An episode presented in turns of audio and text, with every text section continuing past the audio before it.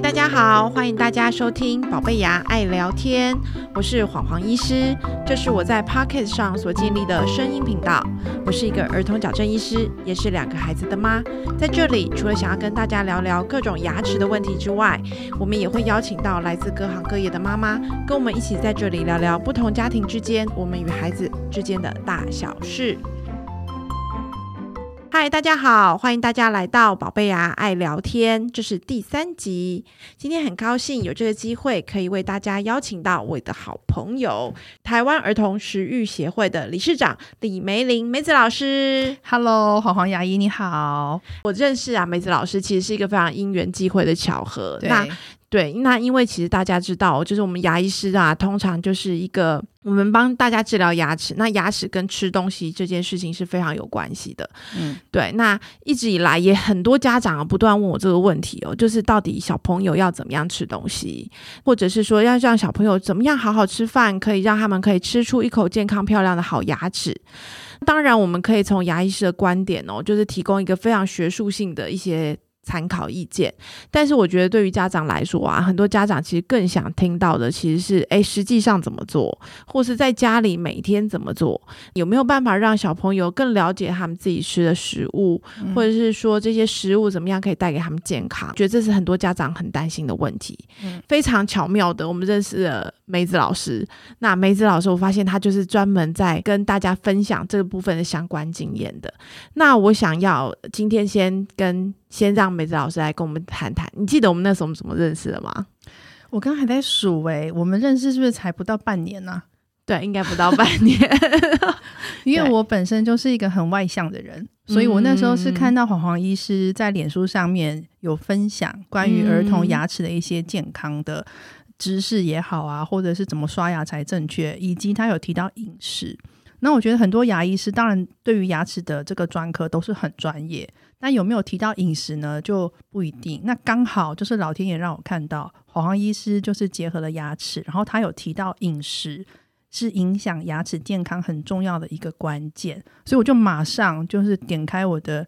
呃。打开我的电脑，然后点开他的粉丝页，就丢了一个讯息过去，就马上搭讪他，就说：“你好，黄黄医师，我是台湾儿童食育协会的李梅玲，那我很想要了解相关的资讯，不晓得有没有您写的一些文章可以借我分享。那黄黄医师也非常的热情，他就立刻给了我回应，就是对一些文章。我告诉你，那天我心里的小剧场超开心的。那你觉得我们终于相遇了？对对对对对，就茫茫人海中，我们终于相遇了。就是突然觉得，哎，我们所专业的事情是得到了互补的部分。对对对，我我一直都很想要找一个专业的牙科医师解决我一些疑问，因为我自己是研究日本的食育系统的，他们嗯其实每年的他们的食育推进大会上面都有牙医师参与。那我就想哦，说，哇，那台湾我也很想要有这样子的结合。我们先等等，因为我想啊，在这个时候，应该很多听众现在其实心里有一个纳闷的点，嗯，到底什么是食欲？我们都聊得很习惯，对不对？什么是食欲？但是我相信这个对于大很多台湾的家长来说，都还是很陌生的观念。是那我自己其实也很关注这件事情，因为我有一阵子非常着迷于日本的很多文化。是，那我发现他们其实啊，就是全国上下在饮食这件事情、饮食教育这件事情都投注非常大的心力。是对，那我那个时候，我记得我那时候听第一个听到的是，就是因为。呃，日日本战后，就是嗯他们其实整个国家会觉得说，哎、小朋友的身高，因为日本人本来就比较矮嘛，对不对？嗯就是他们其实是从这件事情，就是从全国国民的体魄如何可以强健这个观点开始去思考这件事情，所以包括他们政府啊，会去设计一些基本的基础的菜单，对，所以会让这些小朋友可以在很小的时候就就有一些对于饮食。营养上面的观念，对我听我我那个时候就是我有看到类似这样的文章，是没对所以我才会知道，哎，这件事情在日本做的非常多，在台湾这件事情目前比较少。嗯，不过台湾目前已经在急起直追了。嗯那日本的话，除了你刚刚讲的那是其中一个因素以外，其实，在战后呢，他们有一段时间为了要复兴他们的经济，哦然后会一直接受很多的输入品，但是他们自己的粮食自给率就下降了，所以变成说，在他们嗯农业水产署那边就发现说，诶，他们的粮食自给率变得很低，不到三不到三十趴。那他们就会开始紧张，因为对一个国家来讲，这其实是关系整个国家的经济命脉的。后来呢，他们就发现说，因为日本人因为战后，他开始接受很多的洋食，西洋的洋，吃面包、吃面粉。那他们本来是产米的大国，没有什么人去吃米饭了。所以他们就开始会很重视食欲这件事，所以这个其实也是台湾后最近这几年大家有开始研究的问题，对不对？粮食自给率，对，而且台湾吃米，大家也越来越不太吃饭，也是我们的饮食习惯也是西化的蛮严重的，没错，没错，对，所以这个部分呃也是大家最近这几年开始热门讨讨论的问题。对，那拉回来就是说，日本在两千零五年，好，两千零五年的时候，他成立了食欲基本法，所以。因为这个法律一出来以后，他们还有一个食欲推进计划，就是全国上下，从政府单位到幼稚园、到家庭、到一些区公所，他们要怎么样在这个食欲推广上面尽什么样的心力，他们都讲得很清楚，所以才会。呃，我那时候待在日本的时候，虽然我当时是单身，可是我就是已经被他们超市的宣传品，还有走在路上的很多文宣，完全都被影响。因为他们的食欲就是很彻底的。嗯，那我们先请梅子老师告诉我们，就是对你来说，食欲这个这个字这个词汇，食品的食，教育的育这件事情，它包含的概念跟范围大概是哪些？嗯，食欲其实，在我们协会的 D N 上面，我把它分成了五个，嗯有食品教育，嗯，就是我们的食品添加物有哪些啊？然后可能保存期限怎么定的啊？呃，食物跟食品这个是不太一样的。嗯，那还有就是食物教育，食物教育的话，就是它的营养组成六大类食物，啊，这些是食物。还有我们讲说食农教育，台湾其实是农业非常嗯兴盛的一个地方。嗯，那么我们是不是应该要让孩子跟大自然有更多的结合？好，食农教育这个也是农委会目前主推的。如果你在嗯，学校或者是一些地方，可能就是看到的食欲，他很多时候会讲的是食农教育，就是让小朋友在学校有一小块田，对对对对，种一点点青菜，嗯对，因为我女儿会拿那个青菜回家，真的吗？对，他们多到可以带回家，就是呃，就是因为对，就刚好有老师有特别给他一点点。我记得我的儿子在幼稚园种菜的时候啊，我说你们种什么？他就说种四季豆。我说那后来呢？收成了吗？他就拿出小拇指跟我说：“只有这样 啊，就只长了这样。”对我说：“那你们全班够吃吗？”他说：“不够吃。”OK，对，所以食农教育也是。那还有就是食鱼。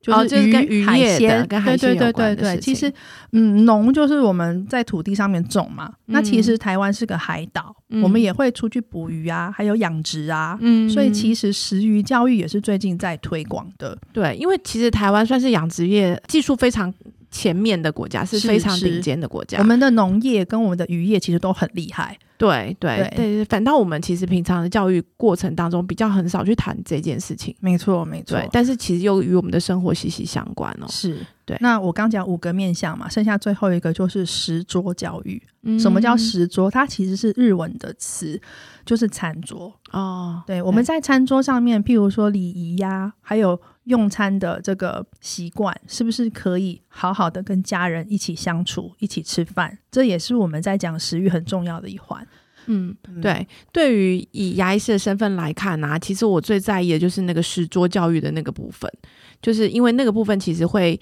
会跟有一些小朋友吃东西的习惯会有很大的关系。因为我们后来发现，小朋友，比如说呃牙齿长得不好看的小朋友，常常就是。呃，会挑食，嗯，或者是他习惯吃比较不需要咀嚼的食物，对对。那不需要咀嚼的食物也常常是，比如说你用呃小小朋友吃比较多是加工食品，对，加工食品，因为它有一个加工的制成，它让那些纤维变得比较短，那小朋友吃饭，比如说他咀嚼次数就变少了。对，所以你的颚骨就没有办法正常的发展，所以我觉得这个对于我们一般来看，这这个部分也是有关的。哎，请问一下，颚骨是讲哪里？就是上下颚，你长牙齿的那些地方，就是牙龈、牙龈、牙床。好了，就是这样想。对，那如果这个构造，那你本身不太使用它，它不需要负担那么大的力量的时候，它就自然而然不发育。哦，对，所以这个部分其实我觉得跟饮食的习惯会有很大的关系。对对。那如果说，比如说，我现在最近发现很多小朋友，他们其其实吃饭的时候，哎，比如说吃饭配水，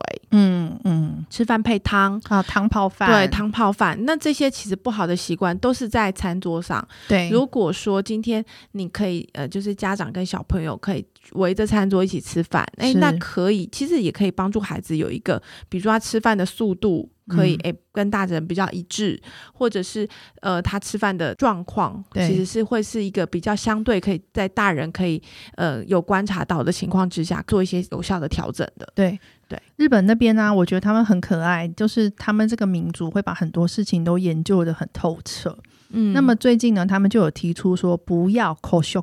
就是呃，他们的发音叫做 koshoku，就是。汉字有很多种写法，这些是避免的。比如说 koshoku 粉食，面粉食物的粉食，这叫 koshoku，对，要避免的意思就是说不要吃太柔软的、太精致的食物，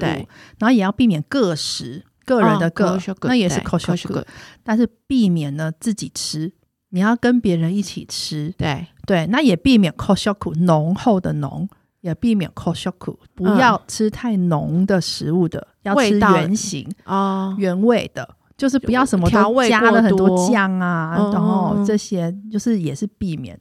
所以他们其实就像黄黄医师刚刚讲的，在餐桌上面，他们就是食欲也会提到了很多这一方面的。补充知识，就我们可能以往有这样子的想法，说哦，对啊，不要自己吃。可是现在没有人去特意的把它强调出来，大家就很有可能会忽略这件事。嗯，那那以梅子老师现在观察到的，就是你刚刚讲了，我们刚刚讲了很多例子是日本在做的，是。那你现在在台湾做的，你现在大概你觉得我们大概有有哪些人或者在做这个部分食欲这个部分的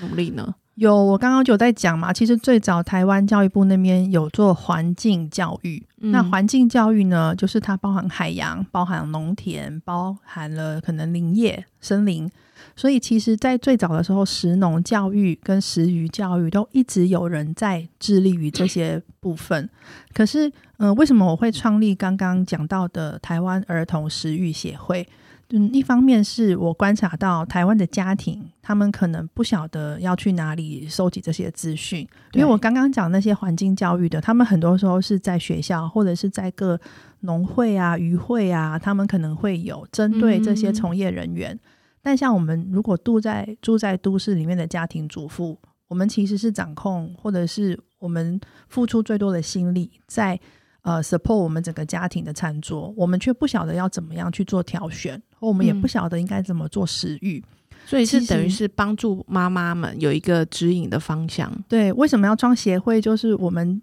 发现很多人在做了，学校也在做了，对，然后很多农渔会也有在做，可是对这些家庭来讲，他们并不知道要去哪里收集这些资讯。嗯，所以我们现在儿童食欲协会叫做儿童食欲协会，有两个含义。第一个呢，就是要从小开始教，嗯，儿童大家都知道有学语言的黄金期，味觉也是一样，要在味觉敏感期培养他对很多味觉的感受力，还有他的神经味觉受器等等。好，这是因为我们觉得要从小开始，所以叫儿童食欲。嗯，那么第二个就是儿童不会自己来嘛，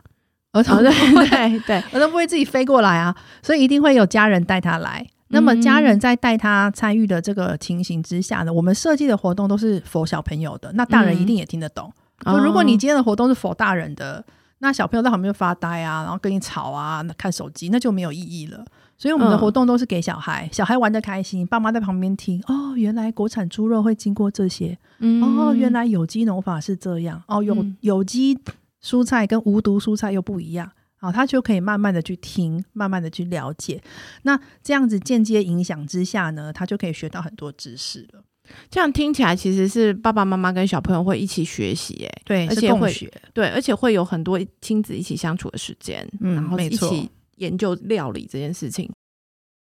我们也很鼓励亲子共处，就是共同下厨。很多厨物其实是大人在做，他们嗯。不太晓得怎么样跟孩子一起一起合作，对对，他们可能会怕孩子弄脏，或者是孩子受伤，或者是一些很很脏乱的状况，所以会怕。对，就像我呃刚刚梅子老师讲到，这这也是我自己心里的感觉，也是有一个阴影嘛，不是不是阴影，而是我不知道从何开始。就是哦是对对于妈妈来说，哎，我可以做完一顿饭，对，这没有问题。可是是我不知道我该派小朋友什么样的工作。没错，我我相信小朋友他也想做，就是是他对他们来说，就是做一些操作事，或者是那边玩水、洗菜、玩水，他们应该也觉得是想参与的，对。但是反反倒不知道该怎么样去进行这件事情。是那或者是说，哎，到底是以小朋友为主呢？对，就是是以小朋友自己负责做完这道料理，那家长在旁边帮助，还是怎么样？就是到底实际上的操作，会是有一个建议的方式吗？或者是怎么样呢？有啊，像我自己开的亲子料理教室的话，嗯那个就是让小孩子主导，就是我设计的所有的步骤跟流程都是以孩子为主，所以我在课堂上最常讲的一句话就是。妈妈手放膝盖，就 是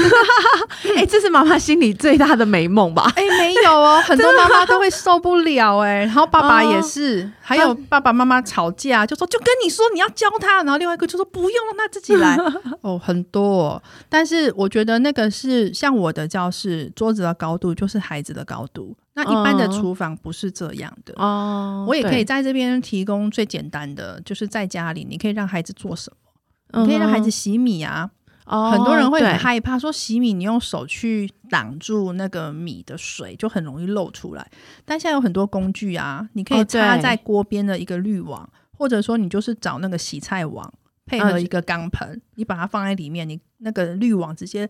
提起来，那洗米水水都在下面了。对对呀、再哎把它换到电锅就好。对啊，其实很重要，就是怎么样可以让家长就是放手让小朋友去做，对对，这样小朋友还能真正学到很多东西。没错，我自己还我自己是蛮 想要有这样的一天的啊、就是我可以坐在那个外面看电视，然后小朋友在里面厨房里面把晚餐煮好。对我我也会期待，但是其实因为我家里的炉火很大，那我自己的哦教室都没有明火，哦，就是我们所以会有还是其他的方式，让对对对其他方式进行。对，虽然说我也提倡亲子共处，可是有些事情不要勉强他，也不要勉强我，嗯就是呃该让他做的就让他做，那我们还是自己来的就自己来。嗯那、我记得有一次很可爱，有一个小朋友好像才三岁吧，到了我的教室学会打蛋以后，然后妈妈就赖我就说，我们家现在每天都要吃蛋。他每天都很坚持，他哦，要打小朋友。很爱打蛋，我家那个五岁今天早上也是帮我打了好几颗蛋，是他对，们，然后就是不屈不挠。对一拳捏碎。哦我们因为我有教他步骤，哦第一步所以他还怎么做对我我有教会他以后，他就是回家每天都要打蛋，然后打如果说蛋黄破掉了，他就会再打一颗，所以他们家 没有达到标准的嗯那个，每天都在买蛋，然后都在吃蛋。他还问我说：“老师，蛋还能怎么煮 但很不错，三岁小孩可以做到这件事情，其实还蛮厉害，而且对自己有一点要求、欸，？”对对他希望可以做到那个蛋打出来是漂亮，对，因为我当时有跟他们说，就是如果你可以打到蛋黄，就是可以挺挺的，你就可以看得出来它是很新鲜的蛋。因为如果比哦较久的蛋，它的蛋黄比较塌。我觉得其实这样听起来啊，就是在这个煮饭的过程当中，其实小朋友学到非常多不同的能力耶。是是，不只是手操作的，对那他们对于自己也有一些些要求，或者是他其实在发展他自己一些他本来没有的能力，再建构起来。其实我觉得做菜是建立自信非常好的方法。嗯你，看他打了个蛋，然后他就觉得我完成了一个任务，一个 task，然后把它搅拌均匀。那有很多数理的概念在里面，也有很多的语学、国语的叙述。像我觉得，嗯，家长也可以在家里多多练习，问孩子说：“你觉得这个吃起来怎么样？”哦，我都会问我的孩子。描述那个味觉。对，像法国人他们的食欲怎么推，就是在课堂上一个人嗯发一块牛角面包，嗯，然后要你用你自己的话写一段叙述这个牛角面包的内容。哦，所以怪不得他们成为美食大国。嗯，是不是？对，所以食物这件事情真的很好玩，就像你刚刚讲的说，哎，建立自信心。对，其实我觉得大人也是这样子，嗯所以很多大人会特别去上烹饪教室，嗯，或者去上烘焙。对，那其实就是因为它就是一个很容易建立自信心的方法，大家就可以因此这个因为这个活动可以得到疗愈。是，对，所以今天非常谢谢梅子老师今天来跟我们分享那么多跟食物有关的故事。我们今天的节目呢到这边告一个段落喽。喜欢我们今天的节目吗？欢迎在 Podcast 的频道上面分享宝贝牙爱聊天，持续追踪我们的内容。想要知道宝贝牙更多的讯息，可以点选节目下方的链接。欢迎帮黄黄医师宝贝牙的粉砖点赞或分享哦，谢谢大家，我们下次见。